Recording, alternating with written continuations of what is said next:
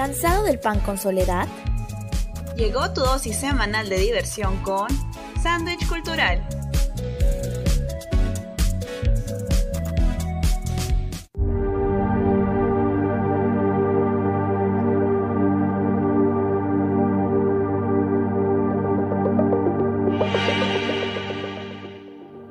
Buenas, buenas.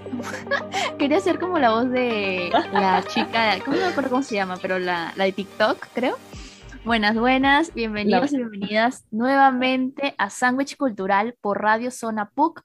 Esperamos que todos estén muy bien desde sus casas y bueno, yo soy Jimena, si han, han visto algún programa ya saben que soy Jimena y como saben estaré conduciendo este programa junto a Stephanie, pero hoy lamentablemente no estará Milagros, conocida como la Mili, no estará con nosotras por, por situaciones, su laptop se malogró, todo, todo horrible, todo horrible, todo mal.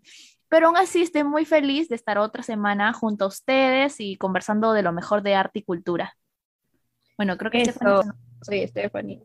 se nos congeló. Hola, Ah, ya. Ahí estás, ahí estás. estoy aquí. He revivido. Eh, bueno. Ya. Bueno, estamos aquí. Y... Hola a todos, soy Stephanie y estaremos acompañándolos todos los miércoles de 4 a 5 de la tarde por su radio favorita, Radio Zona PUC. Hoy tenemos un súper temazo que ha causado bastante furor. ¿eh? Estoy feliz, estoy emocionada. El día de hoy vamos a hablar sobre películas coreanas, específicamente películas coreanas de suspenso. Uh, Uh, suspenso. Como le dirían, creo que también se le dice thriller, pero sí, hoy estamos recargadas de ese tipo de films, films, y Films. como films, es otra forma de decir películas para no redundar tanto. Lo busqué, lo busqué y así se dice. Y como hay bastante material bueno para recomendar, también muchas pelis para discutir, tendremos una larga lista. Bueno, hemos seleccionado unas cuantas, ¿no? Unas cuantas según nuestro criterio, también las que hemos visto, porque no vamos a hablar algo de que no hemos visto. Y ya, sí. obvio. Y bueno, vamos a, aquí somos el team de amanecernos viendo pelis, todo por el programa y es una excusa, ¿no? Ya cuando estoy viendo una serie me dicen, no, tienes que hacer, estoy haciendo trabajo, estoy dando lo mejor para la radio y la universidad. Así que bueno, vayan por su canchita o mientras están almorzando, escuchen, no tomen su gaseosa y bueno, sin nada más que decir, alístense porque este programa va a estar tremendo, ¿no? Controles, empezamos. Sin ningún plan en la semana, toma nota que acá te traemos los mejores eventos culturales en Sándwich a la carta.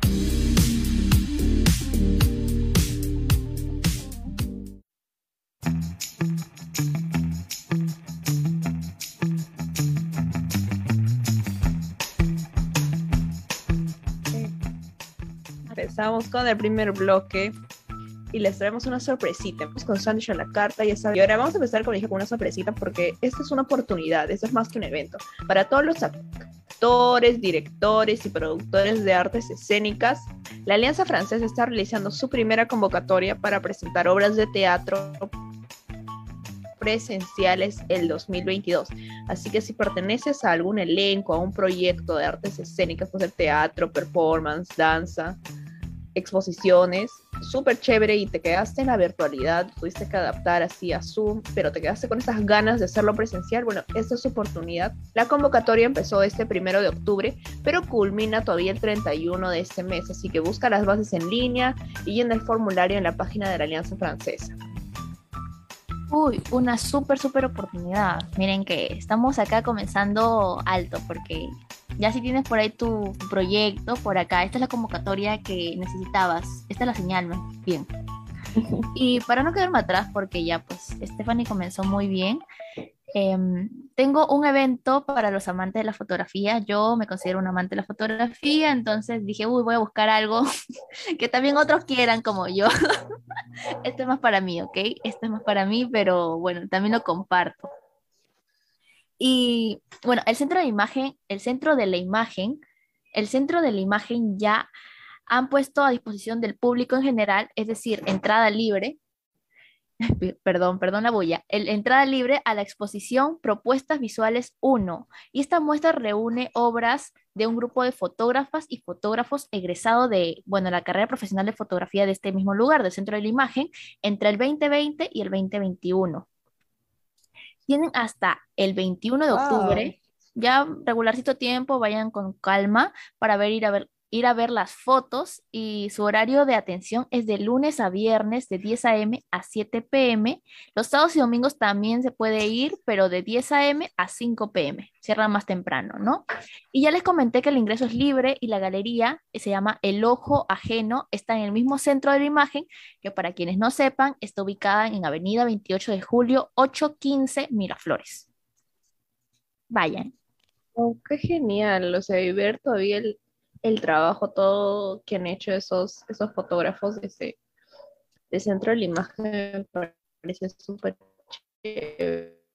Y bueno, vamos a hacer un espacio también, nuestra visitar a esta Super Expo, que está recontra interesante. Bueno, si aman los pasacalles y quieren pasar un buen rato, así bien chill, tranquilos, les traemos un evento para toda la familia también para toda la familia. El proyecto Artes junto al cielo, que difunde el, arte, la literatura, la cultura y la danza en varias zonas de Lima. Cada sábado ofrecerá un espectáculo para toda la familia de forma gratuita. Este sábado 9 de octubre, en las lomas del santuario de Vizcachas, en Villa María del Triunfo, o sea, mi rancho, ahí, se presentará un pasacalle. Y bueno, vamos a repetir la información para que, para que se les quede ahí pues, el cerebro, ¿no? Cada sábado este proyecto de Artes junto al cielo difunde el arte, la literatura, la danza en varias zonas de Lima y este sábado va a ser en Vía María de Triunfo, ahí en mi rancho, para los que dicen que solo, solo por delincuencia, no, también hay arte ahí, en Lomas del Santuario de las Vizcachas de Villa María del Triunfo. Es que sí, pues habla mal de mi distrito, no puede ser, ¿no? Y bueno, se va a presentar un lejos, pasacalle. si tienen hermanitos pequeños, les va a encantar este taller de pantalla verde. Oye, ¿cómo que les ya pues? Pero igual, este, este es un evento rotativo, o sea, va a ser en bastantes distritos de Lima y cambian cada semana. Así que no se lo pierdan porque también va a haber este una de las academias de danza, la Nueva Semilla, va a ser un espectáculo ahí y sus shows valen la pena. Yo los he visto, son, los bailarines son unos, unos capazos, les va a encantar. Son esos chicos que hacen como unas super coreografías, como súper sincronizadas. Creo que he visto videos de ellos, la Nueva Semilla, me suena. Ellos son, ¿no? Sí, me encanta, me encanta. Sí, yo amo los pasacalles también, así que fijo, me doy una vuelta este sábado junto a mi hermana, aunque sea un trip así, interprovincial, no importa, me doy el trip. Por ahí la visita Stephanie. Pero continuando con, continuando con el chis chis de los eventos gratuitos, para quienes se quieran quedar en sus casas, porque ya no vamos a hacer todo presencial, también acá hay uno virtual. Para quienes se quieran quedar en su casa, pero aún así tienen, quieren un super plan o un plan digno, digno, Preparen su canchita porque el LUM, el martes 12 de octubre a las 7 pm por su canal de YouTube, nos trae la reproducción del documental El que me sigue. ¿Y de qué se tratará? Mm. Bueno, primero es de Roberto de la Puente, creo que es un antropólogo, sí, si no mal, no mal recuerdo haber investigado esto. Eh, y bueno, este documental nos habla sobre la historia de un indígena amazónico quien, con la ayuda de un lingüista limeño, amigo suyo, busca mantener viva su cultura nativa, la de los Kashibo Cacataibos. Y bueno, oh, está, está, muy interesante y, y, está ahí la como ah, simplemente entras, Loom, YouTube, Tucutucu, te pone tu canchita, tu esto y a disfrutar. O sea, no, no hay excusas. Oye, me encanta, sí. Para los que no quieren salir de su casa, este evento es perfecto. Pero sí, bueno, ya tal vez quiere darte tu, tu corridita ahí por el, por el centro de Lima les traemos otro evento de fotografía, pero esta vez este nos va a trasladar hasta la lejana Asia. La exposición fotográfica Estéticas de la Identidad, cinco miradas de la fotografía contemporánea taiwanesa, presenta el trabajo de cinco fotógrafos taiwaneses que reflejan el sentido de pertenencia e identidad y reflejan sobre los cambios culturales. Van a poder ver estas obras desde el 7 de octubre, o sea, mañana nomás, ya desde mañana ya puedes ver estas obras hasta el 31 de octubre en el pasaje Santa Rosa en el Cercado de Lima.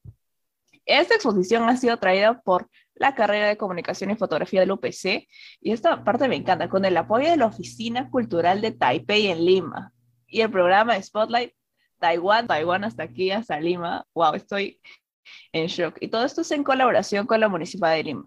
Municipalidad de Lima, así que no se lo pueden perder, se ve como una exposición súper interesante. Sí, otra de fotografía. Hoy estamos, eh, dos de fotografía hemos traído. Yo creo que primero me paso por el, el, centro de la imagen y luego por ahí me voy a la de, a la de, ¿cómo me dijiste? Taiwán. Lo único que dije es Taiwán, Taiwán. El mismo día, un tour, ya. Un tour, un tour, sí. Pero ya saben, Taiwán, Taiwán. Para quienes les interesa la Estéticas de la identidad, así ya. Para quienes les interesa la cultura asiática, ahí tienen un gran, una gran oportunidad. Ahora, bueno, hablemos de, ahora hablemos de este evento. Si te gusta la música criolla y extrañas las presentaciones en vivo, te traemos una buena noticia. El elenco de la Escuela Municipal de Canto, Alma, Corazón y Vida presentará los mejores éxitos de la música criolla este 9 de octubre a las 4 pm en el Club Zonal Huayna Capac. Esto queda en San Juan de Miraflores. La entrada es gratuita y el evento es al aire libre. O sea, bueno, no es que no hay COVID, pero mejor, pues al aire libre. Mejor, mejor. Menos riesgo. Así que, wow, tenemos un montón de eventos esta semana.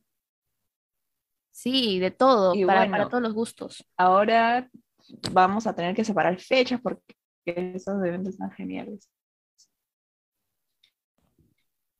Y creo que ya se nos está acabando el tiempo. este que vamos a estar charlando de las películas coreanas. Uy. Y vamos al segundo bloque. Ponte cómodo y alista tu canchita. Que la función está a punto de comenzar en Sandwich Cinéfilo.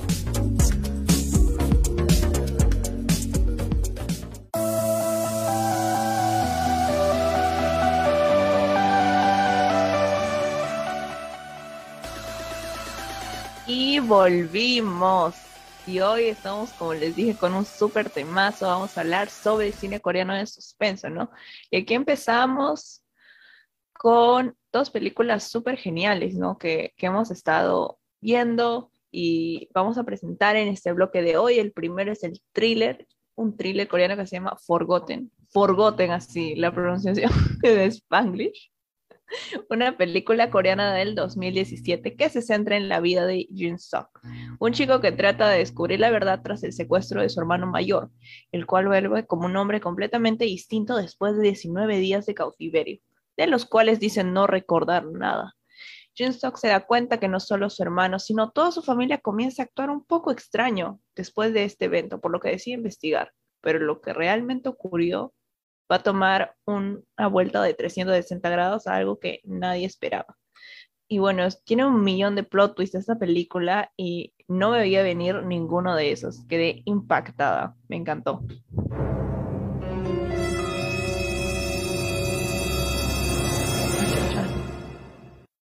Así, que... Necesitamos efecto, necesitamos efecto.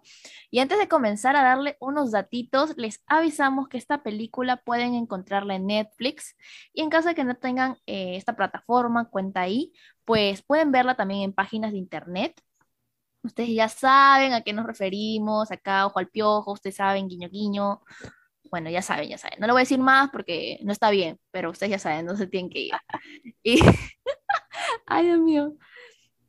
Y bueno, para contarles algo de esta película sin spoilers, es que es una mezcla de un thriller psicológico con toques de terror atmosférico que juega de forma excelente con las sombras y la paranoia de uno de los hermanos, porque ya les contamos que hay un hermano, bueno, uno de los hermanos tiene como medio paranoia, ¿no?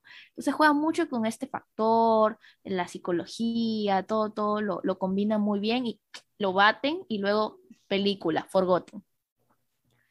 Sí, y totalmente. Es, este, creo que es uno de los puntos más fuertes de esta película, ¿no? Y se encuentra también en el dominio de las situaciones que tiene el guion, ¿no?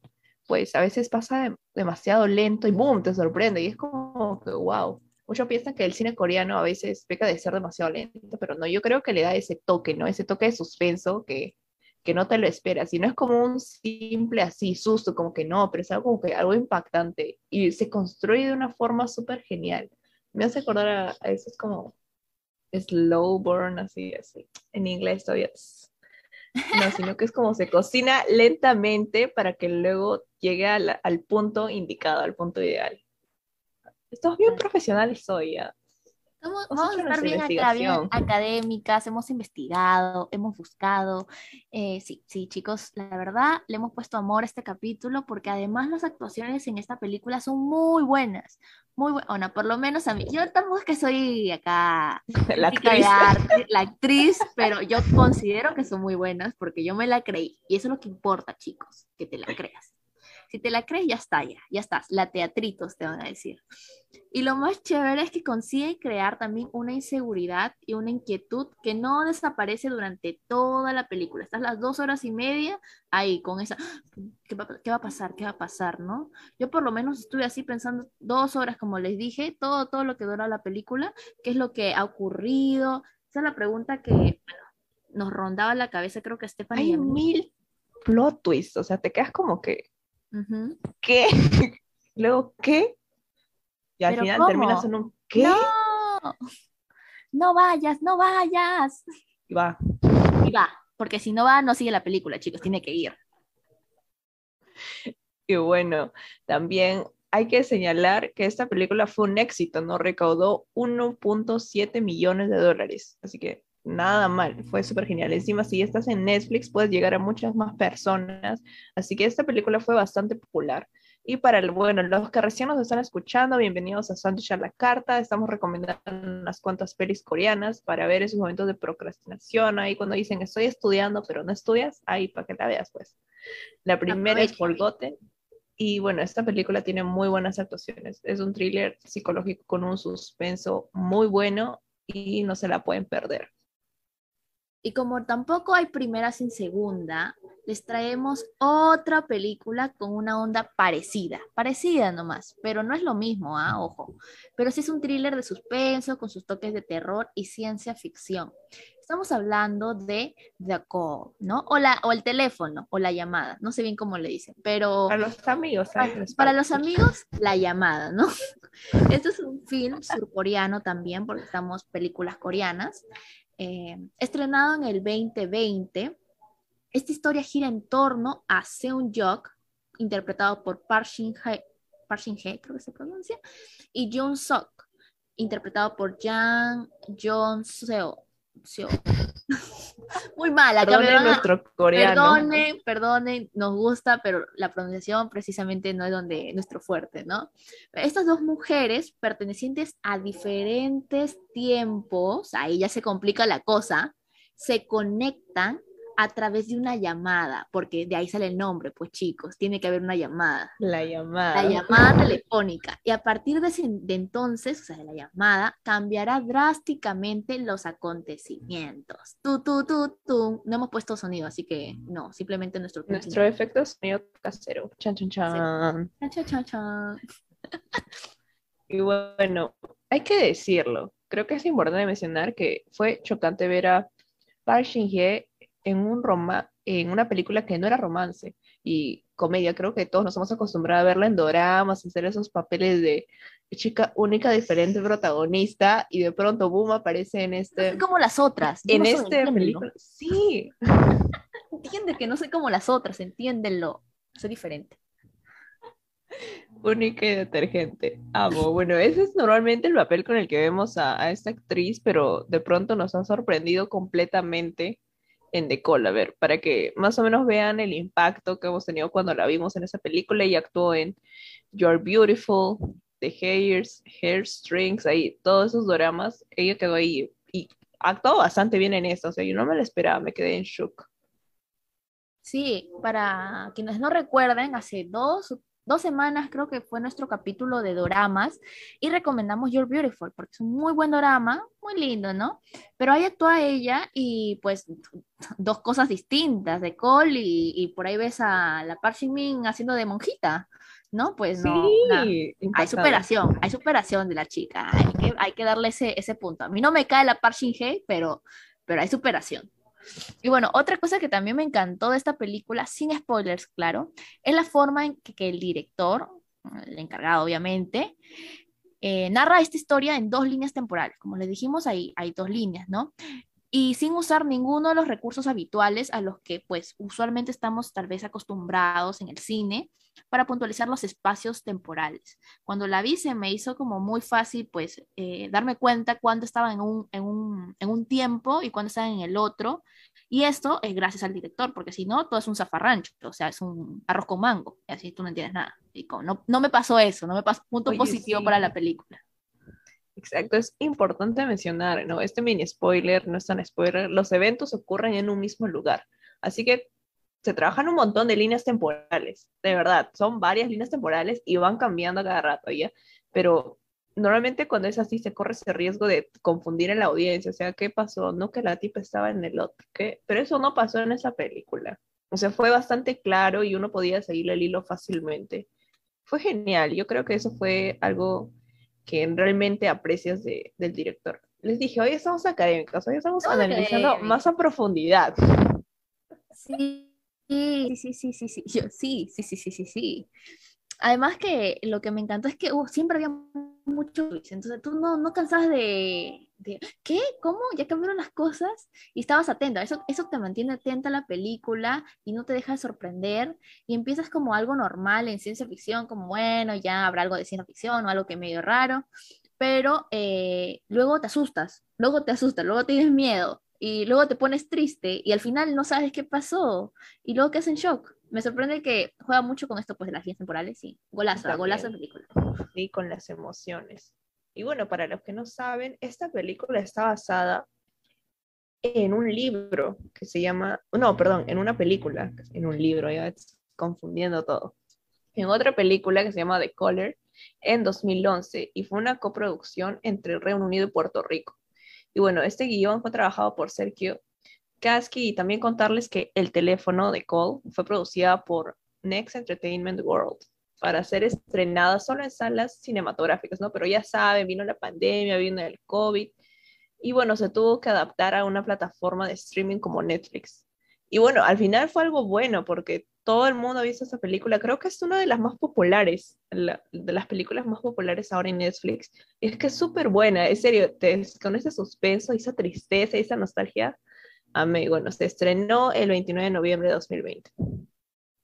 Bueno, y una advertencia, advertencia, aunque parezca que siga la lógica tal vez de estas películas típicas de viaje en el tiempo, que no la sigue, no la sigue, pero en el fondo, en el fondo sí subyace, subyace ya. En el fondo sí hay una especie de, meditación de o advertencia sobre los mismos, no sobre los mismos hechos. Y puede que como yo, como yo, se vuelvan medio locos, así medio de qué, qué, está pasando, qué está pasando, pero les aseguro que no, le, no, les va, no, les va a dar pierdas, tienen que verla, porque hasta el último minuto, hasta el último segundo Literal. De, los, créditos. De los créditos. Oye. Hasta el mayúscula, ¿no? Vamos Destrozado. Aplausos Aplausos. No hay, no hay efecto de aplausos, pero aplaudimos igual. Y bueno, así acabamos este segundo bloque. Recordarles que si no les cierra algo de la película, la vuelvan a ver, porque siempre se encuentran nuevos símbolos y explicaciones. Así que igual vayan con calma y sin descuidar de sus cursos, por favor. Les decimos vean películas, pero no, no que jalen. Vean películas, pero no jalen. Luego le echen la culpa. los cursos. cultural me dijo que no sé qué, que no No, no. Así que aprovechen eh, cuando ya vamos a entrar a parciales los de Cato, ya vamos a entrar a parciales. Termina parciales, ahí se dan su maratón de, de call, del teléfono y ya. Pero de parcial al final hay menos tiempo, antes también es un, un, esto, tampoco se pasen como, oh, ya pasó parcial, ya me relajo, tampoco, ¿ah? porque parcial al final hay menos tiempo. Y algo que se nos pasó, decir en el anterior bloque en la despedida, porque hubo unos problemas aquí con la internet, es que si van a alguno de los eventos que hemos recomendado anteriormente, por favor vayan con todas las medidas de bioseguridad, vayan con su doble mascarilla, vayan a vacunar las vacunas, eh, no importa la marca, no, no le dan caso, ustedes vayan, que le pongan Sinopharm, la Pfizer, cualquiera, usted nomás pongan el hombro y así, chicos, nada más. Eso no se me faltó eh, decir anteriormente. Vamos en corte. ¿Listo para el especial del día? Conoce más sobre tus personajes favoritos en nuestro sándwich especial.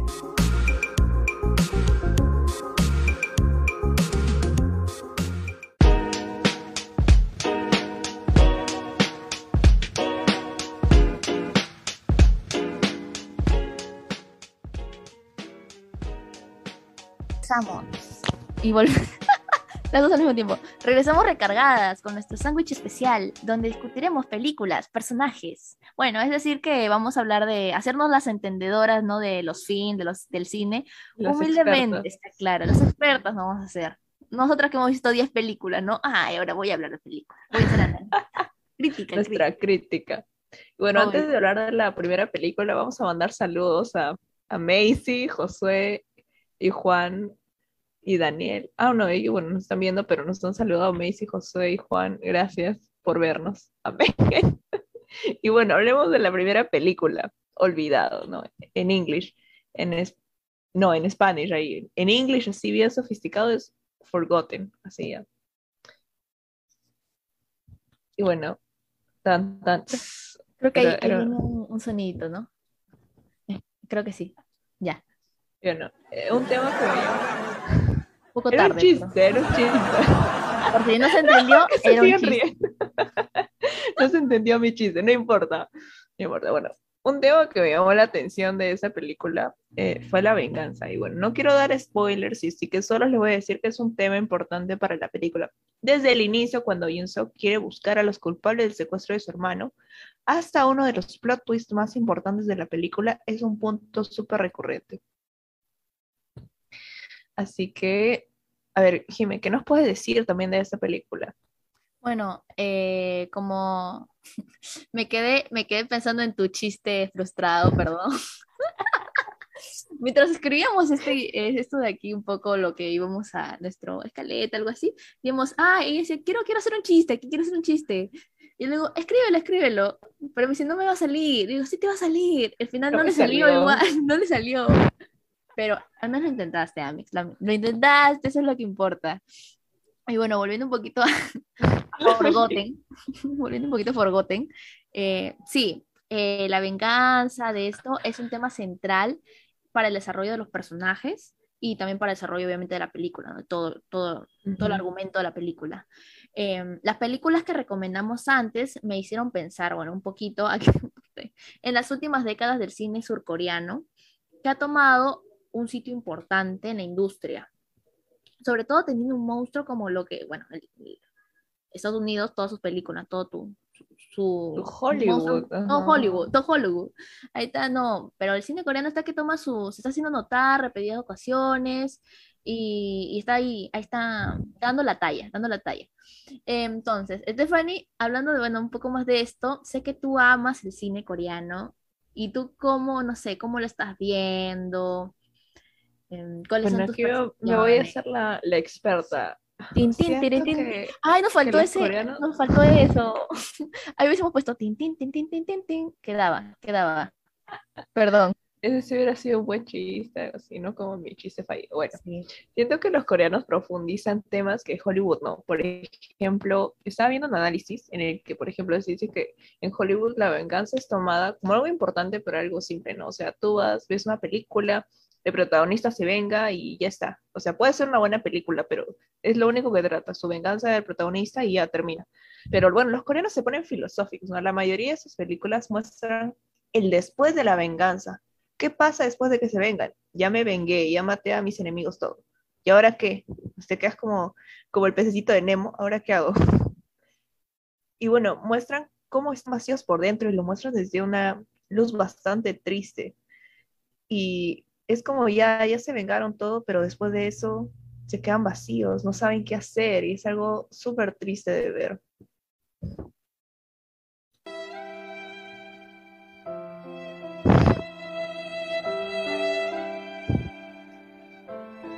Ahora sí, sí llegó el sonido. Llegó el sonido, chicos. Todo pensando en cómo se va a escuchar. Bueno, volviendo con esto, porque nosotras orgullosas de que ponemos nuestros soniditos ahí con, producción, ahí aliadas. Eh, totalmente de acuerdo con lo que dijo, totalmente de acuerdo con lo que dijo Stephanie sobre esta, esta forma de percibir quizás la venganza en Hollywood y la venganza también en, en estas películas del Surcorea, ¿no? Porque eh, esto lo podemos ver en realidad en distintos films de coreanos. Eh, lo, que, lo, lo, que les resulta más terrorífico en realidad es el retrato de la realidad, que les vuelve eh, como la maldad humana, quizás la tortura psicológica, la privación de la libertad, la venganza, como lo vimos en Forgotten. O sea, desde la Guerra Fría entre ambas Coreas, de la cual se desarrollan un montón de películas.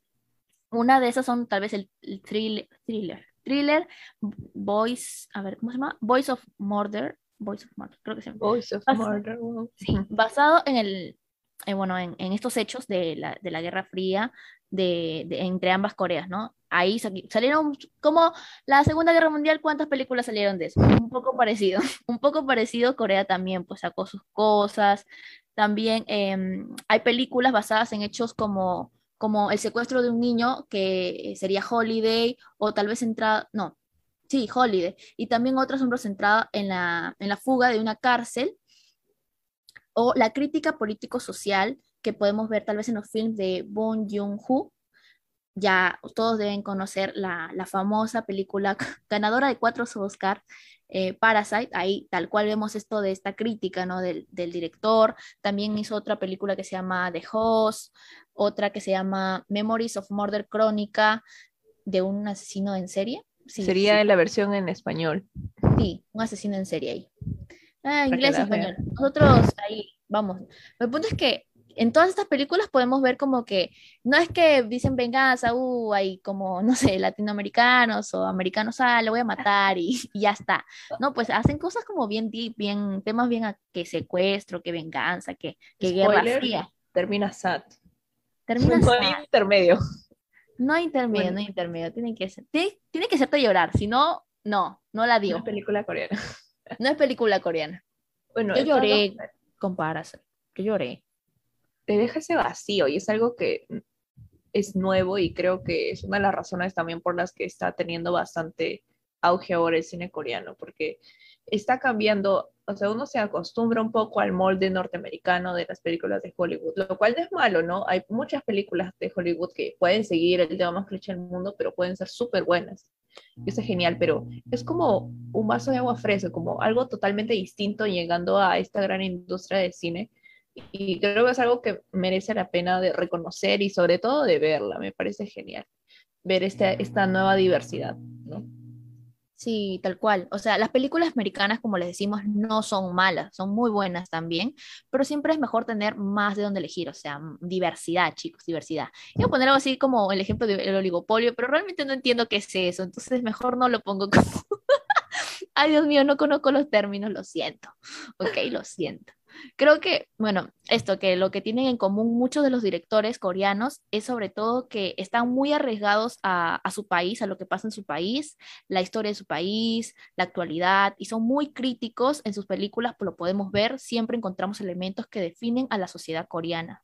Y pues esto también suelen mucho apostar por guiones arriesgados y por mezclar géneros, como lo hace Parasite. Por ejemplo, tú en Parasite encuentras comedia, encuentras terror, suspenso, drama, todo, todo mezclado y, eso lo hace mucho más rico. Sí, resulta bastante bien. Uno creería que esa mezcla sería como que, pero no, termina siendo súper genial. Y bueno, como tú decías, ¿no? Que no solo es que está bien arraigado el cine coreano a su cultura, porque tú lo ves y siempre reflejan algo de la cultura coreana. Es genial. Tú sabes que es Corea, tú sabes que se trata de ellos y es súper genial. Y no es algo que vemos así en Perú, por ejemplo. O sea, las películas coreanas están reflejando su, reflejando su cultura y bueno, a diferencia de nuestra industria nacional, que tal vez no consumimos mucho lo que nosotros mismos hacemos. O sea, tú le preguntas a alguien cuál es la última película que fue a ver y probablemente te diga una película extranjera y no una película coreana. Y bueno, hay que decir que la industria nacional de cine coreano produjo, produce 207 películas al año. Y el 2019, 17 de las más taquilleras eran coreanas, 17 de las 20 más taquilleras eran coreanas, así que ellos aman su cine. Y bueno, vamos a enviar unos saludos. Daniel nos comenta, recuerdo cuando fui a ver Parásitos al cine con mi familia y todos salimos callados y por varios minutos no dijimos nada. Sí, yo me quedé como que... ¿Qué acaba de pasar? ¿Que no termina feliz? El final destrozada también. Yo la he visto varias veces, la he visto por lo menos tres veces, creo. Y, y, al principio, Dios mío, las primeras escenas, por lo menos los primeros 15 minutos, me morí de risa. O sea, lloré de la risa, de tanto que me... Y luego los cinco minutos, diez últimos minutos, estaba como, ¿qué? No, no es verdad. ¿Qué es el sueño, por favor? ¿Cómo me van a dejar así? No, no estoy acostumbrada. Estados Unidos no me ha acostumbrado a esto siempre te da tu final feliz las películas de Hollywood. Exacto, exacto. Estoy acostumbrada a eso, por favor. Ay, Dios mío. Y bueno, comentarles un poquito más de también de. Hay un movimiento, en realidad, todo esto de Corea que le estamos hablando, eh, se debe a que hay un movimiento promovido desde el gobierno coreano por difundir internacionalmente su cultura como un bastión de su diplomacia, ¿no? Y se le denomina a este movimiento poder blando o soft power. El trabajo del Estado, pues eh, es el trabajo del Estado para traer pues eh, atención internacional y todo comenzó en realidad con primero tal vez la, la, mm, tecnología, después continuaron también con el cine, la música, o sea, ustedes saben, el K-Pop es una industria ya gigante y, y, se, se, invierte mucho, se publicita mucho y luego ahora también con, con esto de que las las telenovelas coreanas en Netflix, en esta plataforma que es mundialmente reconocida y de masas, ¿no? También. Bueno, entonces esto no es como que así de la nada, que así salió. Eh, el Estado también está que eh, impulsa, invierte, en, en, su propia cultura para, para pues hacerla más conocida. Pero ¿para cuándo? Pero ¿para cuándo? y bueno, definitivamente está en el catálogo de Netflix, te abre un abanico de oportunidades. Por ejemplo, The Call tuvo mucha notoriedad en esta plataforma, la segunda película que mencionamos, ¿no? Tanto por las actuaciones como la mezcla de géneros y bueno, sin dar mucho spoiler, se ve como la persona contacta a otra persona en otra línea temporal y eso no te hace nudos en la cabeza. Creo que lo mencionamos anteriormente en el bloque más definido, pero es que es uno de los datos que se nos queda como que tenemos que decirlo otra vez. Y bueno, vayan a verlas, estas dos películas súper recomendadas. Y bueno, así concluye este tercer bloque. Déjenos saber cuál es la, si han visto esta película, cuál de estas dos películas les ha gustado más. ¿Cuál ha sido su, su, película coreana favorita? En realidad vamos a hacer una pregunta referente al cine coreano en nuestro próximo bloque de Sandwich con Palta. Nos han enviado muchas respuestas a nuestra Instagram, así que no se lo pueden perder. Regresamos de este corte comercial y vamos, arrancamos con el cuarto bloque. ¡Uh! Tú pones la palta, nosotros el pan. En Sándwich con palta.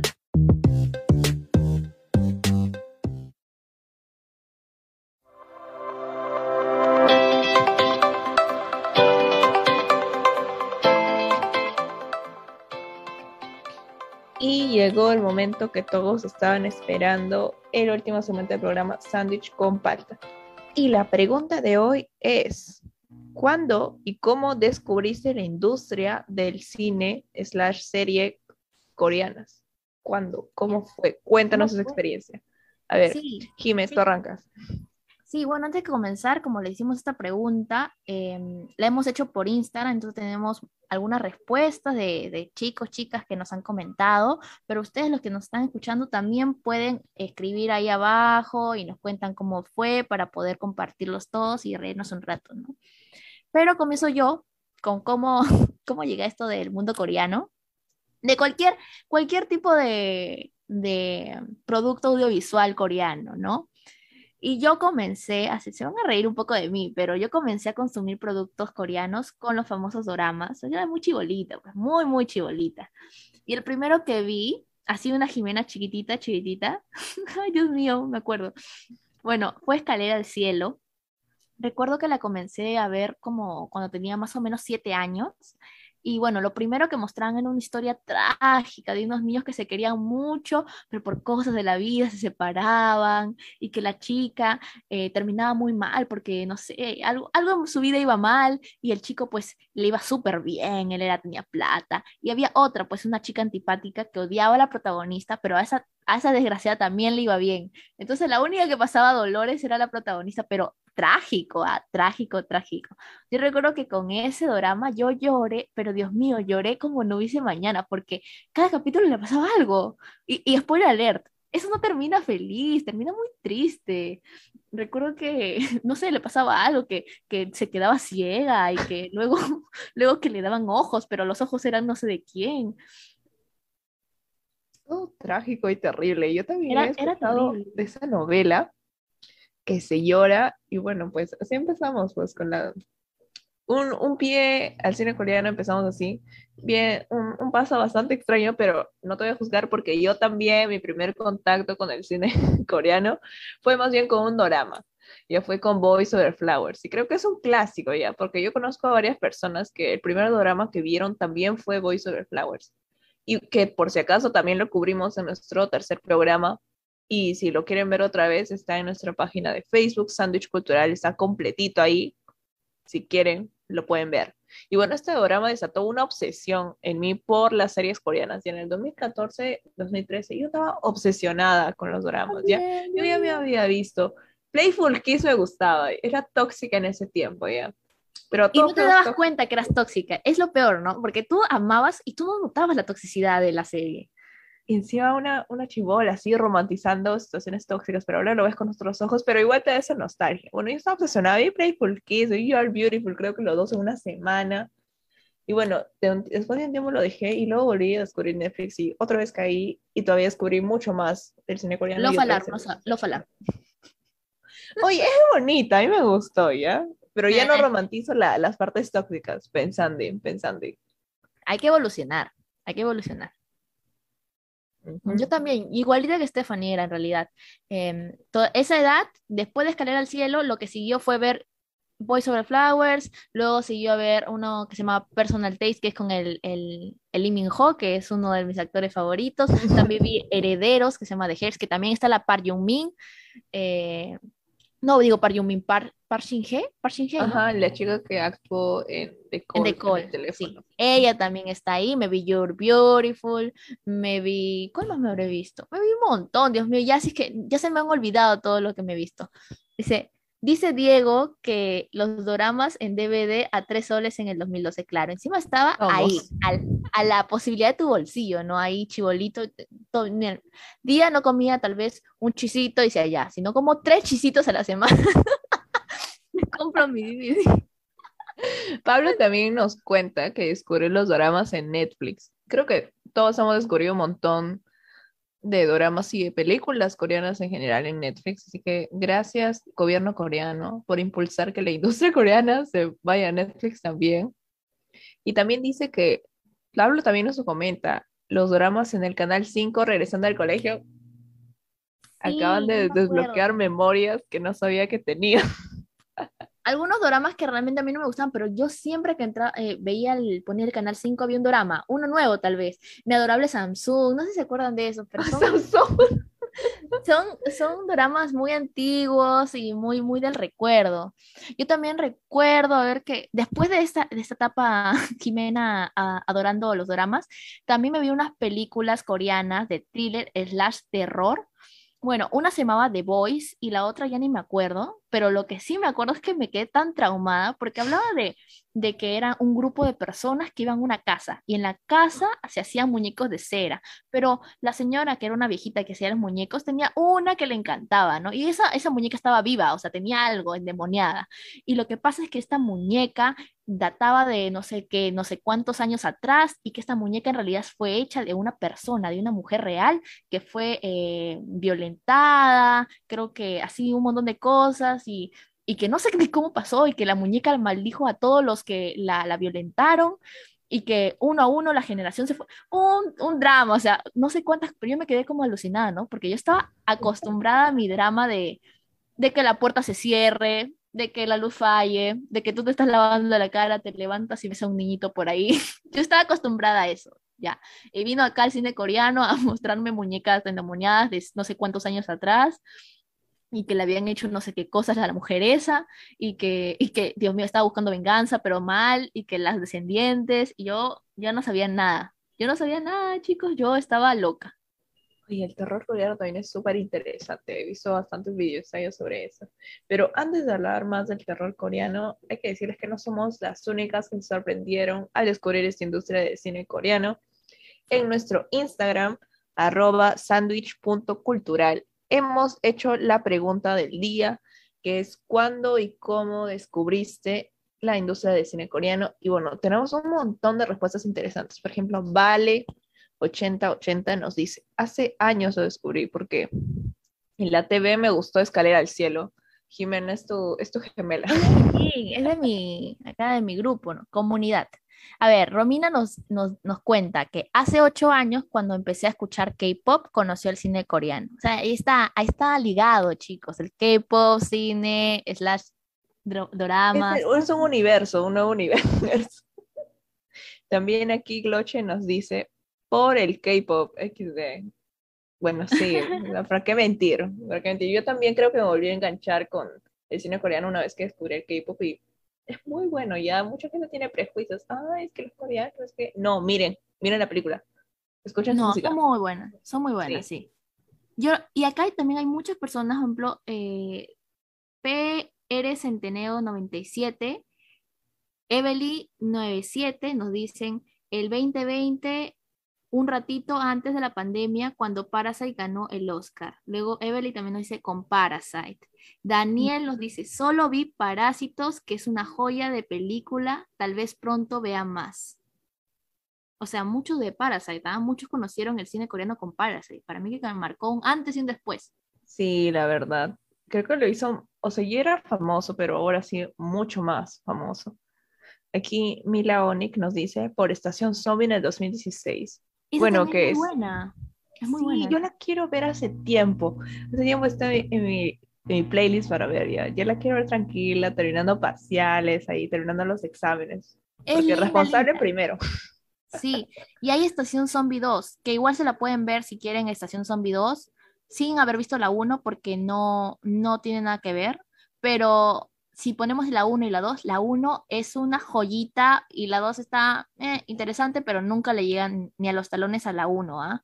Eh, opinión acá, yo he visto las dos y la 1 me hizo llorar. O sea, tú piensas, ¿no? Zombies, eh, gente que se muere. La verdad es que ni siquiera me da mucho miedo, pero esta no es como que te da miedo, es una cuestión como de acción de, o sea, no querer que le vaya mal tal vez el personaje, pero al final empatizar tanto con ese personaje que está diciendo como que por favor, vive, vive, por favor. No me digas cómo termina, no quiero saber. No, Ay, creo que siendo el cine coreano, todo es trágico. No, pero no quiero spoilear. No, no. Igual tienes que mirártela, tienes que mirártela. Reacción en vivo, Sí, porque también un spoiler de nuestro siguiente programa, hablaremos de... Stephanie. ¿Te acuerdas que vamos a hablar en el próximo programa? No, porque algo coreano también. Algo coreano, solamente vamos a algo coreano y algo con juegos. ya creo que está de moda. Ah, así que no se lo pierdan. Vayan, vayan preparando el próximo miércoles de 4 a 5. Yo creo que a muchos les va a interesar. Sí. Hemos hecho investigación. Investigación viendo la serie, ¿no? yo veo así, me pongo a ver, mi, mi hermana me dice, ¿qué estás haciendo, oye? Y digo, oye, estoy trabajando, ¿ok? Estoy trabajando para mi programa de sándwich cultural, tengo que ver estas series porque las tengo que ver, es trabajo. No es placer, no es placer. Dos, unas respuestas más, super fast. GDMH912 nos dice, cuando está en el colegio por alguna de esas películas de terror, que me dan más asco que miedo. Bueno, sí, algunas películas son bastante explícitas, pero como que eso lo hace interesante. El gore creo que es bastante popular también. Y bueno, un Billy nos dice, en el 2007 cuando vi la peli de terror El huésped en el mercado y mi mamá me compró el DVD de bolsita. Iconic, siempre. Iconic. Hay varios de DVD de bolsita. Mira acá, Tef nos dice, con Voice Over Flowers, no importa que digan, para mí se merecía un Oscar.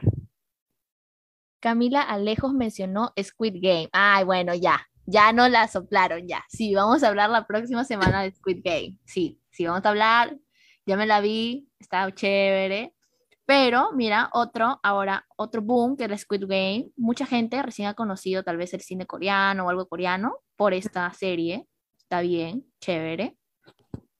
Es buena, es buena, es interesante. Sí. Y bueno, ya estamos llegando al final del programa. Muchas gracias por acompañarnos. Y bueno, últimas reflexiones sobre el cine coreano, antes de terminar. antes de terminar, no sé dónde es sí, pero sí, eh, nos ha dejado sorprendida en realidad la, eh, la, cantidad de personas, un montón de personas, ¿no? Que nos han respondido. que nos han respondido, gracias, gracias. Gracias, los queremos. Los queremos, y también que les gusta mucho el cine coreano, o sea, tal vez algunos dicen que no, que el cine coreano no quiero, no quiero, no está en español, o sea, por favor, chicos, mírenlo, mírenlo sin subtitulado, no digo sin doblado, por favor. Ahí la voz, chicos, la voz. Sí, la voz es diferente. Subtítulos, los subtítulos son mi pasión. Sí. sí, porque coreano no vamos a aprender, ¿no? Hay que ser francos, pero subtítulos sí podemos leer. Entonces, ahí, por favor. Ya, bueno, bueno. recordarles nada más que este, nos pueden seguir en nuestras redes sociales y que se cuiden cuando vayan a estos eventos. Sí, por favor, síganos en sandwich.cultural en Instagram y Sandwich Cultural en Facebook. Nos vemos la próxima semana en, al mismo horario de 4 a 5 los miércoles. Y bueno, con mucho más de cultura, arte y chichis. Y ya saben, más, vamos a hablar de Squid Game. Así que por favor, vengan, vengan, por favor. Y con la Mili, que es experta, la experta. Y viene Mili, viene Mili la próxima semana. Así que por favor, eh, los esperamos, los esperamos y buen fin de semana. Chao. Chao.